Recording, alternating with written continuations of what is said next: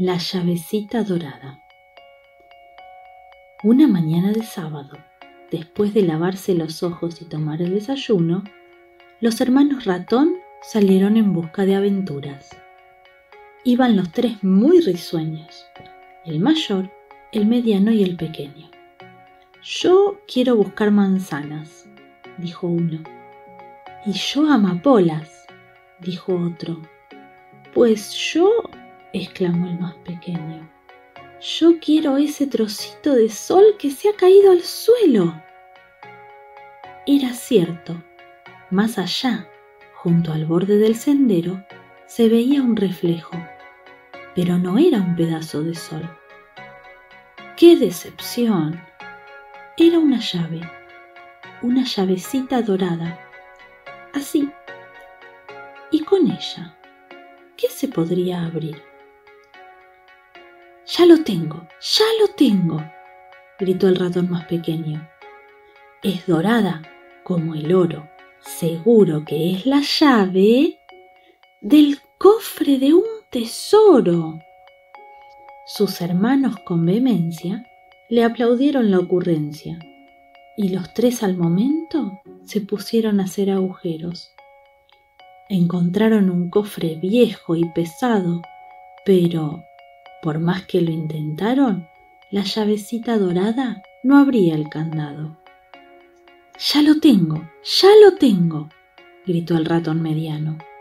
Es una llave muy vieja.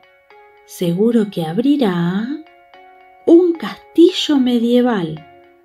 Sus hermanos con vehemencia le aplaudieron la ocurrencia y los tres al momento se subieron de un salto al árbol más alto. Divisaron un castillo y corrieron hasta él. Pero su cerradura era tan grande que de haberla probado, se habría comido a la llavecita de un solo bocado. Ya lo tengo, ya lo tengo, gritó el ratón mayor. Tiene dibujada una sonrisa. Miren, porque es la llave de la felicidad. Sus hermanos con vehemencia le aplaudieron la ocurrencia. Pero la felicidad, ¿dónde se buscaba para ver si la llavecita encajaba?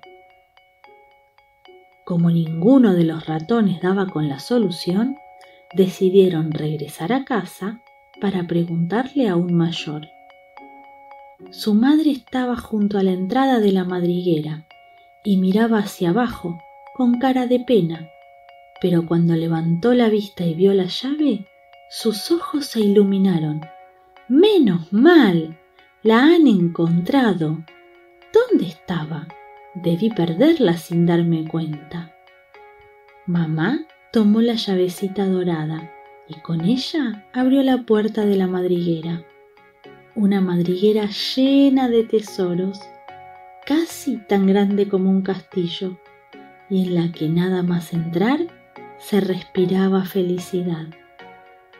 Y colorín colorado, este cuento se ha terminado.